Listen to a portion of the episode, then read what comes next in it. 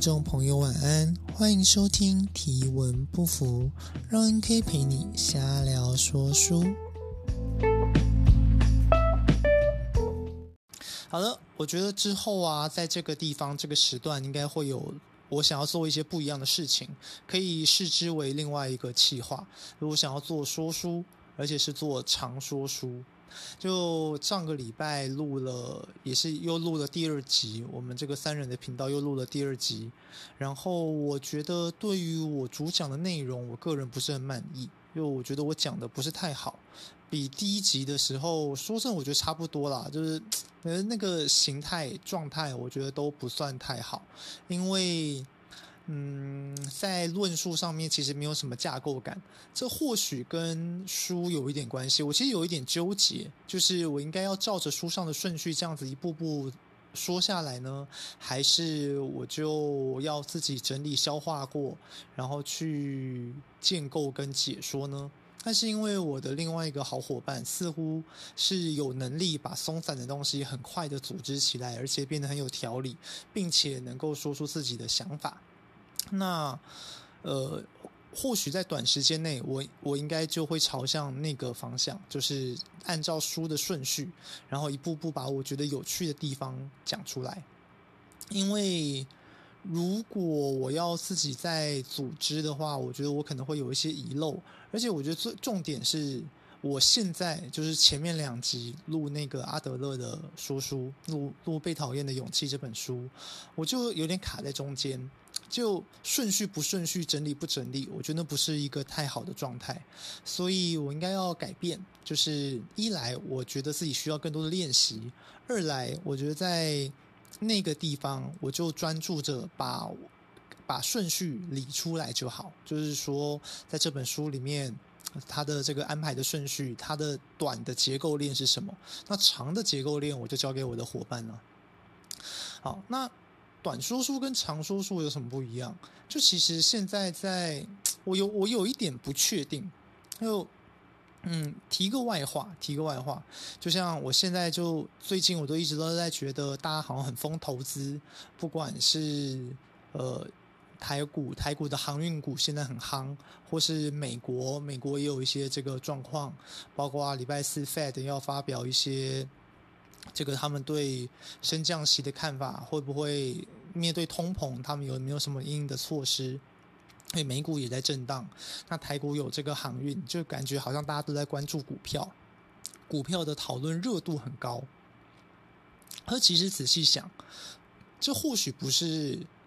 呃，应该说，或许股市的讨论热度真的有比平均值来说高一些，但我会觉得那么高的主要原因，应该是因为我现在把。注意力放在那个上面，其实很多时候都会这样，好像好像大家都在封什么，而其实是因为你正在封，然后大数据就会不断的塞相关的资料给你，除非你想要接触的东西真的太冷门，不然的话，理论上 Google 跟 YouTube 都可以找到大把大把的影片。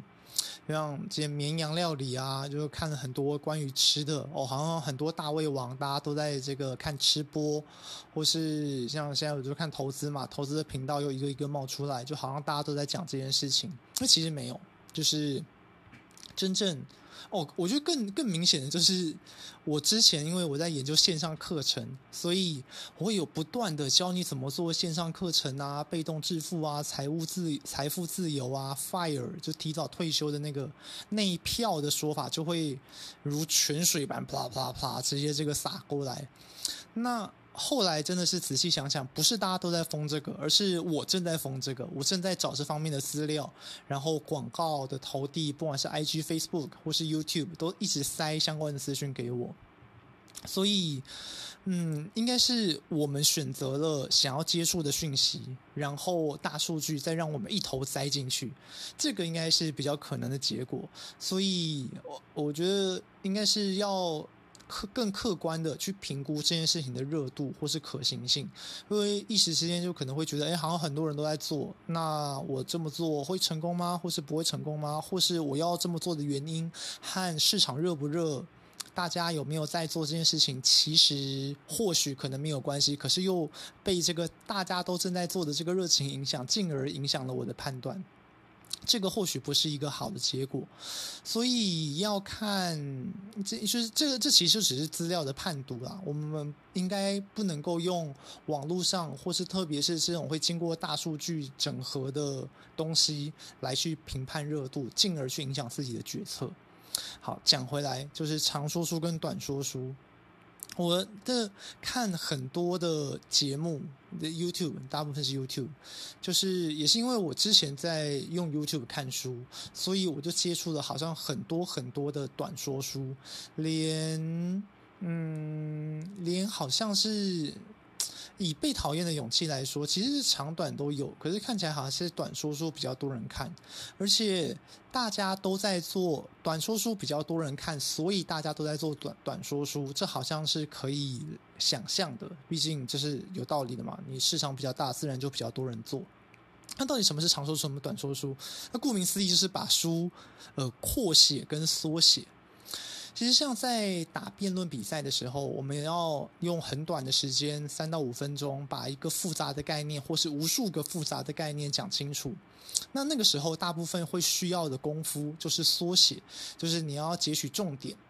那我从小到大也很习惯做这件事情，可是我觉得这会导致我对任何事情的理解不够深刻。我还有另外一个优势，就是我的阅读速度非常非常快，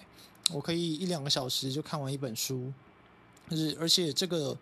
也只是我，甚至是小时候，真的是很小的时候，那个时候有一个广告又在广播打普林斯顿超强记忆训练营，我不知道现在还有没有，有普林斯顿的记忆训练。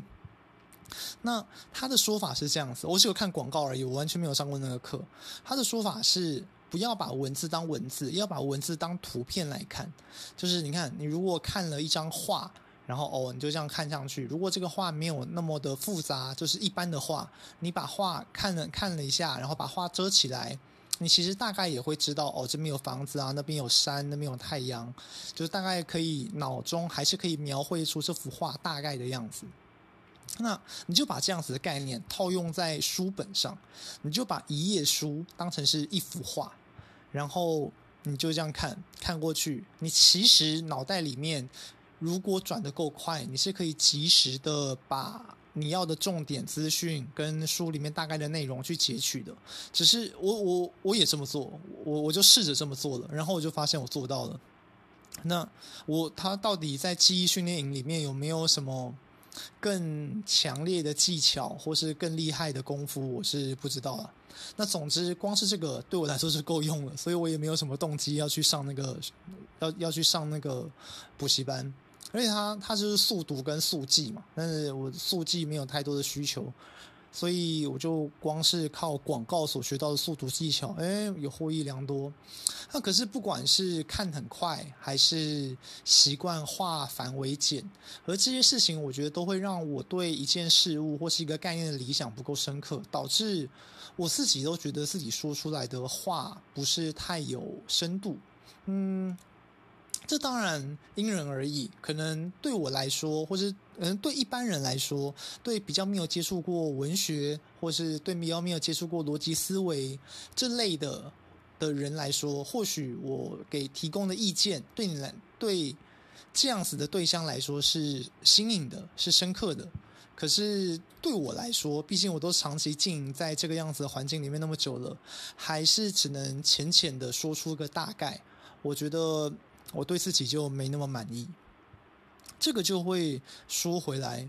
短说书跟长说书哦，很多人喜欢短说书两个原因，第一个就是市场的需求，第二个他们的说法就是他们就不过度的解读书本，就是他们就只是完整的呈现书里面在说的内容，然后也没有什么说书人的意见。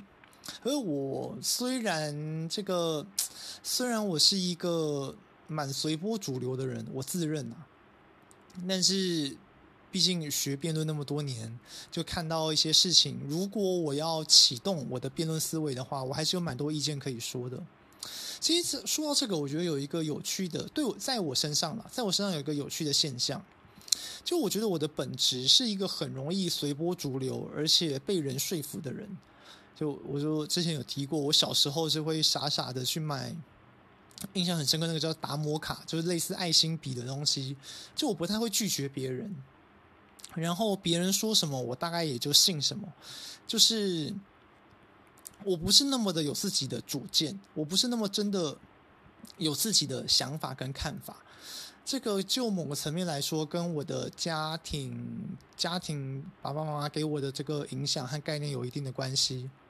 像我老爹就是一个人超好，妈妈就是很有主见，所以在家里就要这个服从，然后跟着老爹看妈妈说什么我们就做什么，我们自己大概也不会有太多的想法。那回过头来，我毕竟受过了那么长的辩论训练，但阿里阿扎感觉加一加也大概十五年了。所以，我其实是可以启动那个反抗的思维模式。就我不是天生就那么反骨的人，就是别人说的话，我会下意识的哦，好像有道理哦。然后那是就甚至会开始帮他补充啊，或想一些相同的例子。可其实我就很明显的感觉到，我身旁有些朋友是会主动想到一些相反的例子，除非那个。说法的本人说法那个概念本身真的很强，强到一个程度，强到一个水准，不然的话他们都会很有意见。那对我来说，就大部分的事情都可以接受。你这么要这么说也不是不行，就没什么不可以。那我觉得我就没有办法那么明确的，或是及时的看出事情的问题。嗯，这个应该就会是我拥有的两套思维模式。就在打比赛的时候，在从事辩论活动的时候，和我日常生活的时候，可其实这两种概念应该要是融合的，本来就不是非黑即白。你当然就是，应该说，我觉得自己有点太两极了。我觉得我的生活过得，我生活上面的意见，或是我在辩论之外接收讯息的接受度，实在是太高了。而在这个资讯碎片化、假新闻充斥的年代，我觉得我不该那么高。就是任何事情当然可以保持怀疑，不要恶意的批评，可是应该还是要留一分、三分的怀疑态度。这其实才是对自己比较好的做法。要去思考讯息背后，像这个。像买股票，如果有一点概念的人会知道，股票有四个面嘛：基本面、筹码面、消息面、技术面。在消息面上面的判读，其实就会很重要。但我觉得自己现在就没有，现在大概什么都没有，只有一点点基本面的判读吧。毕竟我是读会计的，所以在短说书就是不加入这个自己的想法。那长说书，那常说书，我想做的常说书呢，其实就是以我。的这个看法来去说明，进而去评价，是或是聊聊这本书里面相关的内容，我有怎么样的看法？我觉得这其实才是，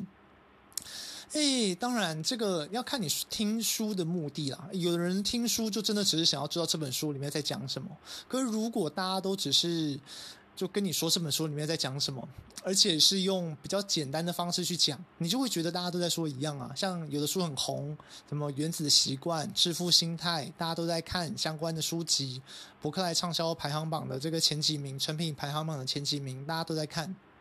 那这个样子的时候，很多人做相关的说书，因为现代人忙碌嘛，可能没有时间看书。虽然我觉得只是借口，只是就是你不想看。好，那反正有一个让你可以接受，让现代人比较容易接受的读书方式，就是听人说书。OK，那听人说书是在说些什么？他就只是想要知道书本的内容。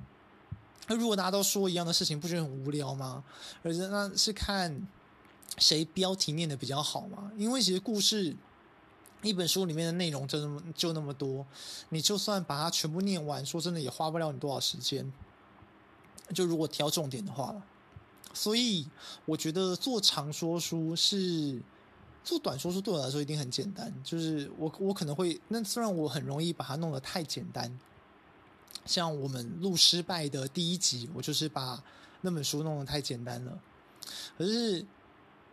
对我来说，短说书或许不难。那我希望在这个频道里面，本来就是我试着自己练习。然后想要做一些突破的事情，那我就会来做做看长说书，而且这个也有利于我往后就是在礼拜六和朋友说书的时候，我能够更融入这个情境里面，就是提供更真实，也不是不是真实，提供更精准的说法跟资料，因为毕竟我是真的思考过，而不是就是抄下来而已。所以，嗯，像我今天看的书叫做《原子习惯》，那本书还蛮多人讲的，虽然我觉得也是有不少可以吐槽的地方，不过那就等着之后再说。那说回来，这个。短说书、长说书，有人会很在乎短说书的人，和，应该是说坚持要做短说书的人是主张哦，我们不该用自己的，不该用说书人的角度来扭曲或是评价或是超译作者的意思。可是哦，这讲到这个概念哦，我就会想要说回来，是一个这个辩论圈才懂的。在辩论比赛里面，如何评判输赢呢？那需要裁判，裁判通常是奇数个，大概是三到五个，通常就是初赛啊、复赛大概就三个，到决赛可能五个，这是比较常见的状况。那反正裁判他会，我们会有评分单，评分单上面你会依据申论、质询、答辩的各个环节打分数，然后最后也有一个论点分数或是整体分数，你借由裁判的判准。来去为场上选手的表现评分，进进而决定比赛的胜负。这个是辩论比赛的模式。那你一定会说，诶，应该是说外呃没有参与过这个活动的人可能会有一些疑虑，说啊，这些裁判怎么样怎么样？但是那那这个分数有这个客观的标准吗？这个或是啊，那到底是怎么裁判到底是根据什么东西来评分的？这其实跟作文比赛或是任何艺术类的比赛，我觉得应该都会有相关的问题吧。你就是要找够强的人来当裁判，大家才不会对分数有意见。所以，如果裁判本人的实力不被大家认可的话，那他的评断就一定会被嘴个没完。那我自己嘴过，有没有被嘴过？可能有吧，但是我不是很在乎。那总之，我这个评比赛好多年了。那在评比赛的时候，这个如果用二分法，二分法。有两种裁判，一种裁判叫新正裁，一种裁判叫做白纸裁。所以白纸裁哦，就是呃，在应该是说白纸裁是不预设任何，尽量让自己不预设任何的立场，然后去根据场上选手提供的资讯来做出判断。而新正裁的话，心里面可能会有一些这个既定的想法跟观念。那大部分的时候，应该是。其实大部分的状况都是，如果场上比不出来，最后大家的两个制度的比较做得不够好，那裁判就介入新政来判断。那如果是白纸裁的做法，那他可能就真的是场上加加减减，然后也不涉及过多的推论或是自身的想法，尽量比较机械式的来根据场上的素材来做判决。这当然啊，就是我不是一个辩论学理或是很在乎。我不是一个很在乎辩论学理的人，我辩论学理学的这个也不怎么样，我觉得几乎没有学过。那我一直都是打实战，实打实一直上来的。那总之，所以我对这两种这个裁判的定义可能说的不是那么精准，可是至少在我的理解就长这样，就是新正裁就是有没有介入自己的想法，白纸裁就尽量不介入自己的想法。如果用最简单的二分法，大概是长这样子。那这个时候会有另外一件事情，就是白纸裁哦。跟白痴才会有这个差别，像有的这个选手就会很气愤，那对方明明说的这个不没有道理，天方夜谭，根本就是违背违背常理，那裁判接不接受？这个时候如果是白纸裁，理论上应该要接受，就是对方比如说 A，比如说正方他提出的某份资料很荒唐，可是 B 却提不出相对应的资料来这个对抗。那白纸裁是会接受的，白痴才也会接受的。那新正裁可能就不接受，可能在 A 一讲出这份资料的时候，那他就直接不采计，他觉得这份资料太太太假了，太太夸张了，讲屁话。那对于白纸裁来说，会希望 B 呃，会希望反方去挑战正方所提供的那份荒唐资料。就算我觉得啊，我觉得是这样子，白痴裁的话，应该是会。如果反方没有相反相抗的资料，那就当 A 过，那那就当正方过关。那白纸裁是只要反方能够提出另外一个合理的解释，那我可能就会相信。那我那白纸裁可能就会相信反方。那我到底是怎么样的裁判呢？我觉得我其实我应该是说，我小时候小时候就是钢瓶比赛，大概大学三年级左右的那段时间，我自认应该是个白纸才，就是我会有一些些自己的看法，可是我大部分的时候还是主要会去根据场上的素材来做理解整理，进而去判断比赛。还去看看比赛的争点，什么什么样的论证，什么样样的论点，其实其实相互对撞的，什么是可以纳在一起讨论的，什么什么东西跟什么东西是同一件事。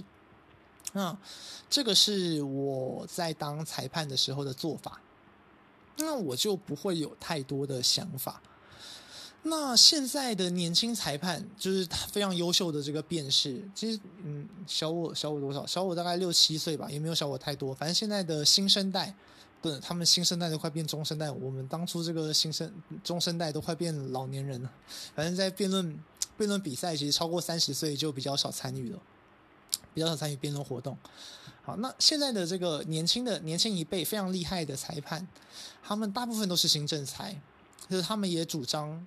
他们比较像是就是辩论有美学嘛，你在讨论的时候，你总有一些这个道德底线，什么话能说，什么话不能说。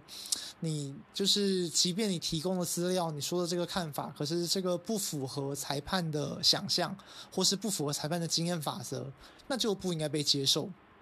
那理由就是啊，辩论本来就是说服人的啊，所以如果你要说服我，啊，我就是一个这样子的人，那你应该就要拿出相对应的做法跟说法。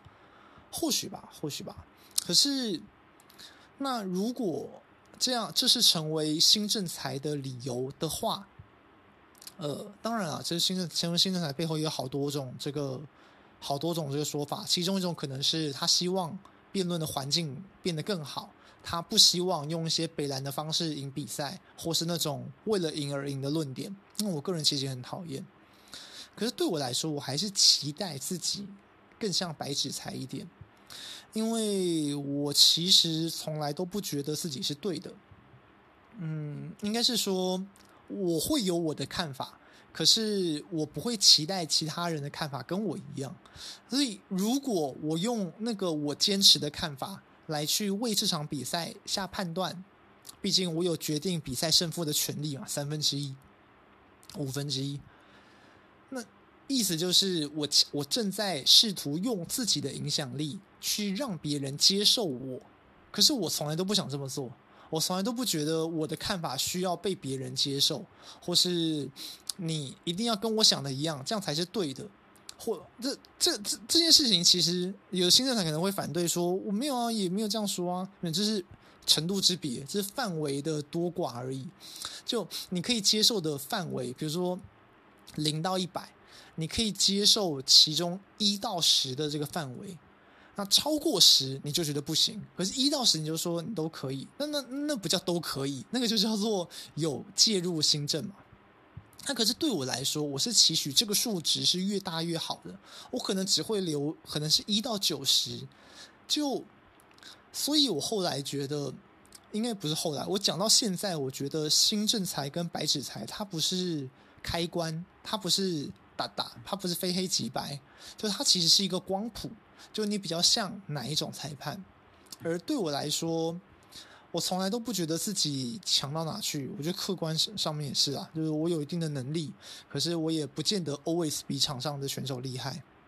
我也不见得我比我旁边的裁判厉害。可是我既然坐在了裁判席上，我会期待我的方式，就是我会希望变得更好的方式，就是我尽量能够给出客观的标准。这是我对自己的想法啦。毕竟我一直都不觉得自己有多强，那也就不觉得你一定要跟我想的一样，你才会是对的。这其实是，哎，虽然说有被我评过比赛的，或是被我带过比赛的，可能会觉得我我实际上面做的事情跟这件事情跟我我正在讲的事情相反。Whatever，就是至少这是我我其实打算要做的事情。我觉得。说是我打算要做吗？也可能是我以前在做的事情，跟我觉得现在回想起来这样子好像不错。所以要不要介入自己的评价？如果你是有自信的，你觉得这样子是对的，那你或许可以介入。可是话说回来，如果我要做长说书，那我势必就得要介入自己的看法，而比较理想的做法，应该是我提供我的看法，可是，在说法上面尽量温柔一点，就是不要说我这样说才是对的，或是也不要去做出过多的评价，只是提供另外一种方向。我觉得这样子做，或许能够让我有更多的成长。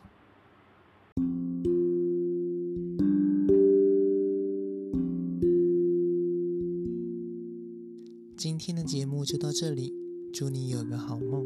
晚安。